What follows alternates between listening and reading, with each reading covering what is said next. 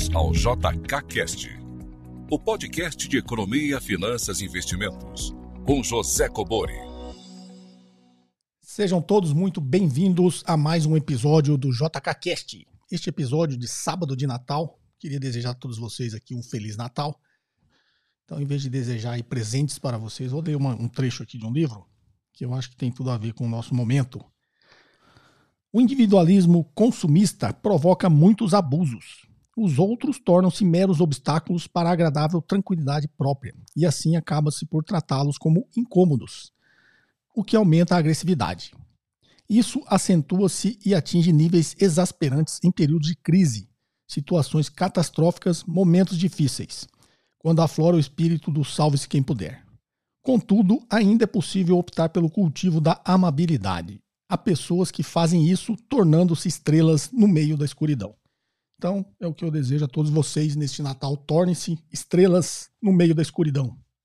É um trecho do, da carta encíclica do Santo Padre, ou seja, do Padre Francisco, nosso Papa, aqui o Fratelli Tutti, todos os irmãos. Fininho para quem quiser ler, eu acho muito interessante. Tá ok, pessoal? Então é isso. Essa é a mensagem de Natal. É, perguntas em áudio e texto para o WhatsApp 61 98117 0005. Perguntas entre 40 segundos e 1 minuto, se identificando de onde você fala. E mensagens em texto, equivalente a uma leitura de 40 segundos a 1 minuto. Tá joia? É, para conteúdos extras, acesse o meu site josecobori.com.br. Sem mais delongas, vamos aqui então à primeira pergunta. Olá, José Cobori. Aqui é o Luiz Henrique Caldas, de Curitiba, Paraná. E, primeiramente, gostaria de agradecer pela generosidade de compartilhar os seus conhecimentos e experiências. Minha pergunta está ligada ao capital de giro na avaliação de uma empresa. Gostaria de saber o porquê os ativos do ativo circulante são considerados como os de menor retorno para a firma. Desde já, o meu muito obrigado. Bem, Luiz Henrique Caldas, de Curitiba, Paraná. Vamos lá, uma pergunta aqui sobre rentabilidade, ativo circulante, capital de giro. É uma pergunta bem técnica, vou tentar simplificar aqui a, o entendimento, tá ok, Luiz Henrique? Você perguntou por que, que é, o mercado, as pessoas dizem, né? Os profissionais dizem por que, que o ativo circulante é o ativo aí de menor retorno para a empresa. Não é que ela é de menor retorno, é, é retorno, é porque ela tem um impacto. Só que a gente tem que avaliar aí uma coisa que a gente chama de risco e retorno na gestão da empresa, principalmente nessa gestão operacional. Tá ok? Então vamos lá. O que é capital de giro? Capital de giro é aquele dinheiro que você tem que deixar reservado no caixa da empresa para fazer frente aí ao descasamento de prazos, né, entre o que você paga e o que você recebe. Então, entre as suas contas, as contas do passivo circulante e do ativo circulante. Então, quando você quer vender mais, você aumenta o seu investimento em capital de giro. Por quê? Porque você vai aumentar seu nível de estoques, vai aumentar seu nível de contas a receber. É, proporcionalmente, você também vai aumentar um pouquinho do seu passivo circulante, né, que é seus fornecedores e aí você vai aumentar o que a gente chama de necessidade de capital de giro. Necessidade de capital de giro nada mais é do que ativo circulante operacional menos o passivo circulante operacional. Então você aumenta essas duas contas, você aumenta o volume de capital de giro necessário para a operação da empresa. Ok? Então é um investimento em ativo circulante. Né? Então quando você aumenta seu estoque, aumenta o seu contas a receber, que é o crédito que você tem que dar para o seu cliente, você está aumentando o seu investimento em ativo circulante. Então a sua dúvida vem: esse investimento no ativo circulante ele gera um menor retorno, ele tem um impacto né, no retorno da empresa, tem um, gera um menor retorno. Então vou dar aqui de repente dois exemplos, duas medidas, né? É, quando você pega o ROI com I, que é o Return on Investment, o retorno sobre o capital investido, ele na realidade, assim como o ROI você divide o modelo de Dupont em três indicadores, o ROI com I você divide, digamos, em dois indicadores, né? Que é vendas sobre ativo total que a gente chama o giro do ativo, né, vezes o NOPAT, que é o Net Operating Profit After Tax, que eu sempre que eu falo do fluxo de caixa livre aqui, a gente chega no NOPAT, que é o lucro operacional após os impostos. Né? Então, o seu NOPAT dividido por vendas também é um outro indicador, que é margem operacional. Então, o seu giro do ativo total vezes a sua margem operacional é o seu retorno sobre o investimento, é o seu ROI com I. Então, veja bem, vendas é receita líquida, ativo total, o próprio nome diz ativo total. Então, quando você aumenta o seu investimento no ativo circulante, você está aumentando o seu ativo total. Está no denominador aqui do giro do ativo. Então, quando você aumenta, imagine, um exemplo, vendas era 2 e o ativo era 1. Um. 2 sobre 1, um, 2. Você aumentou um pouquinho o seu investimento ali no ativo total, ou seja, aumentou o ativo circulante. Logicamente, vai aumentar o ativo total. Então, aquele 1 não é mais 1, é 1, alguma coisa, 1,1. Então, agora, 2 dividido por 1,1 vai ser um, menor, um número menor do que 2, que multiplicado ali pela margem operacional vai diminuir o seu retorno sobre o, capital investido. Tá? É, essa é a lógica de que você aumentar o seu ativo circulante, né, que vai aumentar seu ativo total, você vai diminuir o retorno sobre o capital investido. Agora, quando você aumenta aqui o ativo total, por isso estou falando, você tem que ter uma análise ali, tem que ter um, um refinamento ali da gestão da empresa. Né? Quando você aumenta o seu ativo circulante, como eu disse, é porque você está aumentando suas vendas. Não é isso? Geralmente, quando na reunião da empresa lá, a empresa precisa vender mais no ano que vem, o que, que a área comercial pede? Não, tudo bem, a gente precisa vender mais, então eu tenho que ter mais estoque. O cliente só compra se tiver pronta entrega, tem que ter mais estoque. E só compra se eu, a gente né, facilitar aqui o prazo de pagamento. Então, antes eu vendia, sei lá, em 10 sem juros ou em 10 com juros. Agora eu vou vender em 12. Obviamente, aumentei o meu crédito, vou aumentar meu contas a receber. Então, eu estou tá investindo em aumento de estoque, aumento de contas a receber, vou aumentar o capital de giro. Então, você diminuiu aqui o giro do ativo que eu falei. Né? Você aumentou o ativo total. Quando você faz a conta de novo, diminuiu o giro do ativo. Só que você fez isso para aumentar vendas. Não é isso? Então, de repente, o que você diminuiu aqui no giro do ativo, você, se você aumentar a margem operacional, que é o NOPA dividido pelo ativo total, é, você pode ter melhorado o seu retorno sobre o capital investido. Então, veja bem, as coisas não são tão frias assim, né? Eu aumento o meu investimento no ativo, mas se proporcionalmente aumentar mais a minha margem operacional, eu vou estar, na realidade, aumentando meu retorno sobre o capital investido. Então, essa, essa nuance aí, quando você está olhando, é, você tem que ter esse refinamento, né? É, e, obviamente, quem está na operação do dia a dia, na gestão, vai ter esse refinamento juntamente, obviamente, com o CFO, né, o diretor financeiro da empresa, que vai saber esses conceitos de finanças e vai ajudar ali nas decisões da empresa. Ok? Agora, um outro indicador. Lembra que eu falei que se aumentou um pouquinho do ativo circulante, você vai aumentar também um pouquinho do passivo circulante? Então, passivo circulante tem custo. Então, esse custo que você está aumentando aqui vai diminuir a sua margem, sua margem líquida, que é o, a, o lucro líquido sobre a, a receita líquida, né, que é o retorno sobre, que agora é com E, que é o ROI, o Return on Equity, né, é o retorno sobre o patrimônio líquido, que é o lucro líquido dividido pelo patrimônio líquido. Né. Então, se você diminuir o seu lucro líquido, você está diminuindo também o seu ROI, que é o Return on Equity, ok? Então, se você aumentou o seu passivo circulante, e como passivo circulante é um custo, você vai estar tá aumentando o custo, as despesas financeiras da empresa. Quando você faz a conta de novo, né, seu lucro operacional menos ou mais receitas e despesas financeiras, que vai ser a base do cálculo de imposto de renda, você está diminuindo a sua base de cálculo. Legal, você diminuiu, você teve um benefício fiscal. E agora você vai pagar o mesmo imposto de renda. Então, quando você aumenta a despesa financeira, você está diminuindo o seu lucro líquido. Apesar de ter um benefício fiscal, você está diminuindo o seu lucro líquido. Quando você diminui o seu lucro líquido, vai fazer a continha de novo lá, lucro líquido dividido pelo patrimônio líquido, que é o ROI, diminuiu também o seu ROI, ok? Então essas, essas coisas, é, tem, só que nessa análise também tem a mesma coisa, né? Você aumentou a sua despesa financeira aqui porque você aumentou o seu passivo circulante. Só que você aumentou o seu lucro operacional. Né? Você fez isso e conseguiu aumentar o seu lucro operacional. Logicamente, se você cons conseguir aumentar o lucro operacional numa proporção maior, você vai ter aqui, no final aqui, no bottom line ali, do lucro líquido vai aumentar, você vai melhorar o retorno sobre é, o patrimônio líquido, o ROI. Ok? Então você vê, né? se você analisar de forma fria, como você colocou aqui, ah, meu investimento em ativo circulante gera pouco retorno, é, como o mercado diz, se você olhar só essa, esse lado da equação, né, ele gera. Né? Quando eu falei do ROI, se você olhar só o giro do ativo, ele vai diminuir o giro do ativo. Se você olhar no ROI aqui, só o lucro líquido, ele diminui o lucro líquido. Só que lembre-se sempre, ROI é o giro do ativo vezes a margem operacional. Se você aumentou vendas numa proporção maior, você melhorou seu retorno. No ROI é a mesma coisa. Se você é, aumentou sua despesa financeira, mas proporcionalmente você aumentou seu lucro operacional, você também melhorou seu lucro líquido, melhorou o retorno. Então, quando você olha só de um lado da equação, você tem esse olhar negativo. Quando você olha para o outro lado da equação, se você compensar isso, né, proporcionalmente for maior esse investimento que você fez, gerou mais lucro, é, você melhorou o retorno sobre o capital. Né? Tanto o capital investido quanto o capital do acionista, capital próprio. Tá joia? Não sei se eu compliquei demais, mas eu acho que é bem intuitivo isso, né? Obviamente, para quem sabe, é bem intuitivo, tá? Então, esses conceitos te ajudam a entender isso aí. Tá ok, Luiz Henrique? Espero ter te ajudado. Um forte abraço. Vamos aqui, essa edição de Natal só tem duas perguntas, tá? Para quem não for contemplado, vocês vão ver que às vezes tem muito material já aqui nos podcasts no canal sobre o assunto.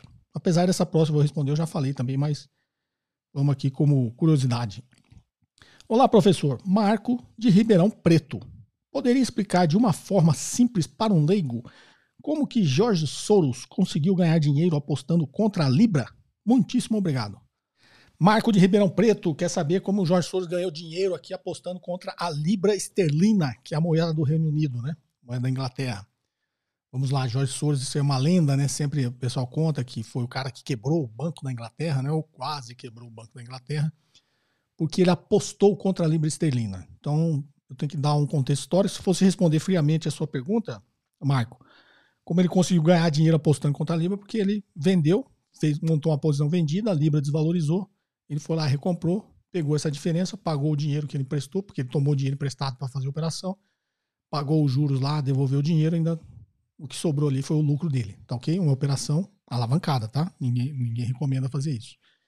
E ele ficou conhecido justamente por isso, né? Ele fez uma aposta de risco é, e ganhou. Só que foi uma aposta de risco que ele tinha o risco sob controle, ele tinha mais ou menos a noção do risco que ele estava correndo. Obviamente, como diz na Cintaleb, né, se viesse um evento inesperado, do contrário, né, no caso dele, é, aqueles 2,5% que está na cauda ali, que ele tinha chance de perder dinheiro, ele ia perder tudo, né? Porque ele apostou quase todo o patrimônio do fundo, tá? Ele se alavancou bastante.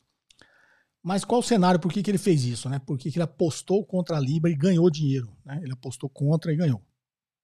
É, isso é, tem vários conceitos aqui que eu expliquei no canal que te ajudam sempre a entender quando eu explico, vocês perguntam aqui dúvidas sobre reservas internacionais, tá? E taxa de juros, na verdade tem vários conceitos, vou tentar simplificar. Na época, na comunidade europeia, quando eles começaram a, a traçar um plano para fazer a união monetária, para criar o euro, ou seja, a comunidade europeia ia criar uma moeda única entre eles, eles começaram com uma que inclusive parece um pouquinho com o plano real, né? eles começaram fazendo uma paridade entre as moedas é, para que depois que essa paridade tivesse estabelecido em todas as economias ali que estavam planejando isso, eles pudessem transformar isso no euro, que foi o que aconteceu, tá? E por isso que a Libra ficou fora. Mas a Libra, na, na época, o Reino Unido tinha esse plano de entrar né, nessa, nesse, nesse, acordo. Então, é, todos os países ali, Itália, Alemanha, outros países e o Reino Unido, né, os, os países estavam planejando isso, eles tinham estabeleceram uma paridade entre as moedas deles. Como marco alemão, né, a Alemanha era a economia mais forte da Europa, ainda é a economia mais forte da Europa, eles usaram o marco como parâmetro e todas as moedas tinham que ter uma paridade ali de taxa de câmbio. Então, libra esterlina, marco, né? É, a moeda lá da Itália, marco. Marcos. A Suíça não, né? Eu ia falar franco suíço, mas a Suíça não entrou, tá?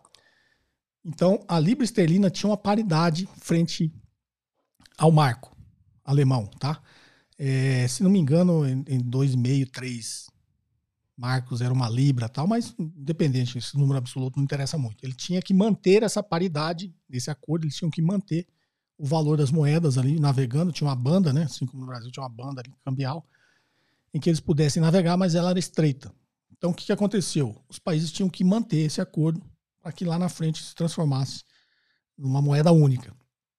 Só que estava acontecendo, as, as, economias antes da comunidade europeia, elas tinham sua própria emissão de dívida, sua própria política monetária de taxa de juros, sua própria emissão de moeda. Então era um país como como nós ainda somos, né? Lá eles não são mais, tá? Eles não têm essa soberania fiscal, né? Para quem está na comunidade europeia, né? E também não pode emitir sua própria moeda. Na verdade, eles têm a soberania fiscal, mas não têm a soberania monetária. Né? Quem emite moeda agora é o Banco Central Europeu. Os países isoladamente não têm poder de emitir moeda. Mas naquela época eles eram como nós, né? Como nós somos hoje. Então a Alemanha né, tinha sua soberania fiscal, podia emitir dívida, tinha sua soberania monetária, ela que emitiu o marco alemão. E o Reino Unido a mesma coisa, tinha sua soberania fiscal, podia emitir dívida, e tinha sua soberania monetária, podia emitir a libra esterlina. Só que as economias, cada uma tinha sua característica, uma estava em crise, outra não estava, uma estava com a atividade econômica boa, outra não estava, e foi o que aconteceu. Né? E o Jorge Soros começou a notar isso. Né? Ele, o braço direito dele lá, que não me lembro o nome na época, é, fazia essas análises macroeconômicas do, dos continentes, né? E ele começou a identificar essa, essa distorção. O que estava acontecendo? O Reino Unido, é, como que os países, como que o Brasil faz, né, para reter, para trabalhar em cima da moeda? Só para vocês entenderem, né? Então, quando o dólar começa a se valorizar, por quê? Porque tem muita gente comprando dólar para ir embora do Brasil. Então ele falou: vou comprar os dólares porque eu quero voltar para os Estados Unidos, quero voltar para o meu país. Começam a comprar dólar, a, a, a, o preço do dólar começa a pressionar para cima, lei da oferta e procura, muita gente comprando dólar, o dólar começa a subir, a taxa de câmbio, o real vai se desvalorizando, o dólar começa a valorizar e o real desvaloriza. Qual que é as ferramentas que o Banco Central tem para conter esse movimento? Né? Um é vender dólar. Né? Então ele quer equilibrar a oferta e demanda, se está todo mundo comprando, ele vai lá e vende, que é o que ele faz pontualmente. Uma outra poderosa também é a taxa de juros. Né? O Banco Central aumenta a taxa de juros, que faz? Você queria ir embora para o seu país, porque você acha que é melhor agora, uma série de questões, inclusive risco, voltar para o seu país, você quer comprar dólar e ir embora.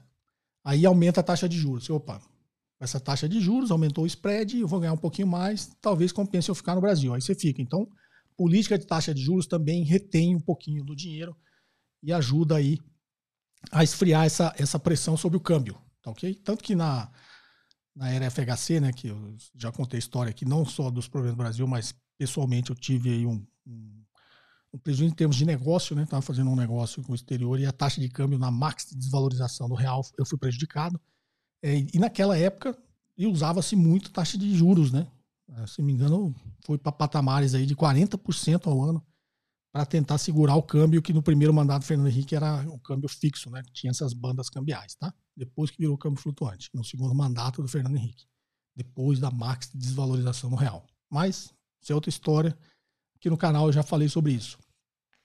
Então, o Banco Central tem essas duas ferramentas. Né? Ou eu entro vendendo a moeda que está querendo sair, ou eu aumento a minha taxa de juros para ficar mais atrativa a minha dívida pública, né? Então aumenta a taxa de juros, você é detentor da dívida, você vai ganhar um pouquinho mais, talvez você top ficar no, no, no país. E nessa época, é, a Libra ela não podia desvalorizar muito em relação ao marco por causa desse acordo. Aí quando ela começava a desvalorizar, por quê? Porque as pessoas estavam saindo. Você, para sair do país, você precisa vender a moeda, né? Você, para sair do Brasil, você precisa vender o seu real e comprar dólar. É isso? Quando você vai. Imagina que não é, estou falando do mercado financeiro. Você vai para Miami fazer compra. O que, que você faz? Você vende real e compra dólar. Investimento é a mesma coisa. A pessoa está indo embora, ele vende real e compra dólar. Então, quando você começa a vender a moeda do país, você tende a desvalorizar ela. Então, as pessoas saindo do Reino Unido vendendo libras. Vendendo libras para ir embora. Então, quais as duas ferramentas que o Banco Central da Inglaterra tinha? Ir lá e comprar libra, ou seja, vender a moeda estrangeira e comprar libra, ou aumentar a taxa de juros. Então ela estava com um sério problema dos dois lados, e foi o que o Jorge Soros identificou. Primeiro que ela não tinha muito cacife para vender né, a moeda estrangeira, porque a reserva internacional dela era baixa, que era um problema nosso com o Fernando Henrique, hoje não é mais. Tá? Também já expliquei isso sobre reservas internacionais aqui no canal, tem bastante material. Então ela não tinha reserva suficiente para ficar bancando esse ataque à moeda dela, especulativo. E a outra ferramenta que ela tinha era aumentar a taxa de juros. Só para ela, para o Reino Unido aumentar a taxa de juros, ele tem que esfriar a economia. E a economia estava com altas taxas de desemprego, ou seja, a economia, na realidade, estava precisando ser aquecida. Então o Banco Central não podia simplesmente aumentar os juros. Então as duas ferramentas que ele tinha começou a ficar muito frágil e o Jorge Soros notou isso. Então qual foi a aposta do Jorge Soros? A libra esterlina em algum momento ela vai se desvalorizar porque o Banco Central Europeu não vai conseguir segurar né, o preço da moeda deles ali naquele patamar. Por quê? Porque ele tinha feito as análises. Né? Não tem reserva suficiente para defender um ataque especulativo à moeda, a libra esterlina, e a ferramenta taxa de juros ele não vai poder ficar aumentando demais, porque o país está, a atividade econômica está desaquecida. Se ele fizer isso, ele joga a economia da Inglaterra mais para baixo ainda. Né? Então ele identificou isso e falou: vou montar uma posição vendida em libras. Ele tomou dinheiro emprestado é, onde ele tinha crédito nos outros bancos e começou a vender libra, montou posições vendidas. Então, de novo, qual que era a ideia dele? Quando você está vendido, você quer que caia. Então, ele vendeu Libra. Digamos, eu vendi Libra a 2, né? Eu estou esperando que caia. Se eu vendi a 2 e depois recompro a 1, um, eu ganho a diferença. Né? E pago os juros lá de que eu tomei emprestado. Ele foi assim que ele ganhou dinheiro, tá? Então, ele fez uma, montou uma posição grande, apostou. E aí, ele ficou conhecido como... Tem uma frase que fala assim... É, aposta tudo. O Jorge Souza é vai na jugular, né? Que ele falou nessa época. Uma coisa parecida com isso, tá? Então, esse, esse braço direito dele veio em algum momento e falou assim: ó, vai acontecer. A Libra vai desvalorizar, porque os sinais que o mercado estava dando já estavam muito claros. E o presidente do Banco Central alemão pegou e soltou uma declaração, se não me engano, de que os países que estavam nesse acordo aí da paridade das moedas, em algum momento ele ia ter que ser revista qual seria essa paridade. Porque os países estavam sofrendo muito essa pressão, é, especificamente, digamos, Reino Unido e tal, mas especificamente, como a gente está falando do Reino Unido, ele falou assim: é, o Reino Unido, como se ele estivesse dando esse recado, né? O Reino Unido, a Itália, os outros países não estão conseguindo segurar a paridade da moeda com o marco alemão. Em algum momento a gente vai ter que rever o acordo para que eles saiam dessa calacrada, né? Então, quando o presidente do Banco Central alemão falou isso, para esse braço direito do Jorge Soros foi um sinal claro que a Libra ia se desvalorizar. Porque o outro lá já estava dando sinais né, que podia ser revisto o acordo, porque os países não estavam conseguindo segurar a paridade das suas moedas. E aí ele foi e falou para o Jorge Soros, aí que o Jorge Soros falou, não, é como se fosse assim, aposta tudo. Então, esses livros falam sobre o Jorge Soros, tem muito essas, esses ditados dele, né? De que você precisa fazer a coisa certa pelo menos uma vez na vida e quando você souber que está fazendo a coisa certa, você apostar alto, né? Essa, essas, esses conselhos aí do Jorge Soros. E foi essa ocasião que ele fez isso. Né? Ele achou que realmente aquilo ia acontecer. É, esse assessor dele, se me engano, falou para eles melhorar a posição, né? aos poucos de melhorar a posição. Ele falou: não, melhora, vai com tudo agora, né? Ele aumentou muito essa posição vendida. E aconteceu que foi exatamente isso, né? O Banco Central da Inglaterra não estava conseguindo segurar é, a taxa da Libra, e aí a Libra começou a desvalorizar. Aí o mercado né, começa a ver sangue, tubarão vê sangue, né? Começou a ver sangue, todo mundo começou a apostar contra. Aí ele não conseguia segurar, ele falou: bom, agora tem que aumentar a taxa de juros, senão vai. Ele, inclusive, aumentou um pouquinho a taxa de juros para tentar segurar, mas é um movimento que era muito forte. Ele acabou, digamos assim, entregando os pontos, né? falou, não vou conseguir, aí desvalorizou pra caramba a Libra. Jorge Soros foi lá e recomprou a posição dele e ganhou muito dinheiro. Uma operação, nessa operação ele ganhou um bilhão de dólares. E o Banco Central da Inglaterra perdeu muito dinheiro, tá? Então, é o que ele fala, quebrou o Banco da Inglaterra, né? Que ele apostou contra e ganhou. Né? Ele apostou contra e ganhou. Então, trazendo para a nossa realidade exatamente o que a gente fala das reservas internacionais do Brasil. Qual o nível ideal das reservas internacionais? É um nível em que o mercado não tenha coragem de apostar contra você. Ou seja, uma conta que eu sempre falo aqui não é isso, não está escrito em lugar nenhum, tá, gente? Mas eu tenho um grande amigo que foi professor do BME comigo e ele era um cara que fazia a gestão das reservas internacionais no Banco Central. É, então, implicitamente, é, o que, você faria, né? Se você fosse o Banco Central? É, o pessoal vai apostar contra a minha moeda. Por quê? Porque as pessoas, no momento de crise, a versão ao risco, vai querer comprar dólar para ir embora. Quem quer comprar dólar para ir embora é quem tem reais aqui, é investidor estrangeiro. Então eu vejo ali o volume mais ou menos de investimento estrangeiro que tem um potencial de sair, X bilhões. Né?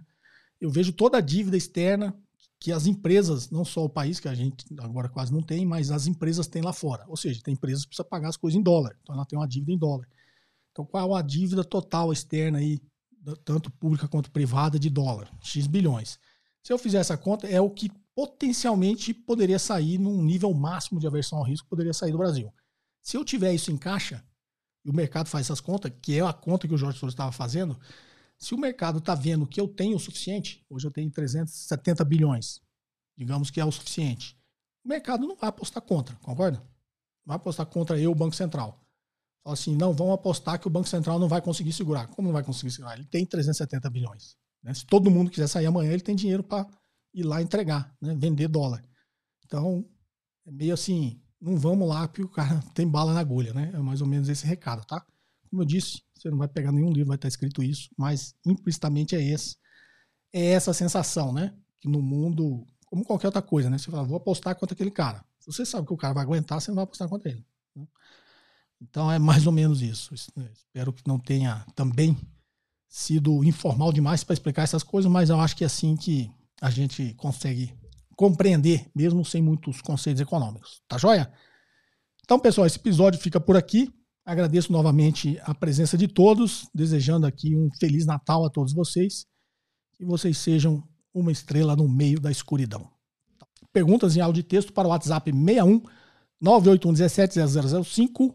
Perguntas entre 40 segundos e um minuto. Para conteúdos extras, acessem o meu site josecobori.com.br. Um forte abraço e até o próximo episódio. Você ouviu mais um episódio de JK Cast, o podcast de economia, finanças e investimentos com José Cobori.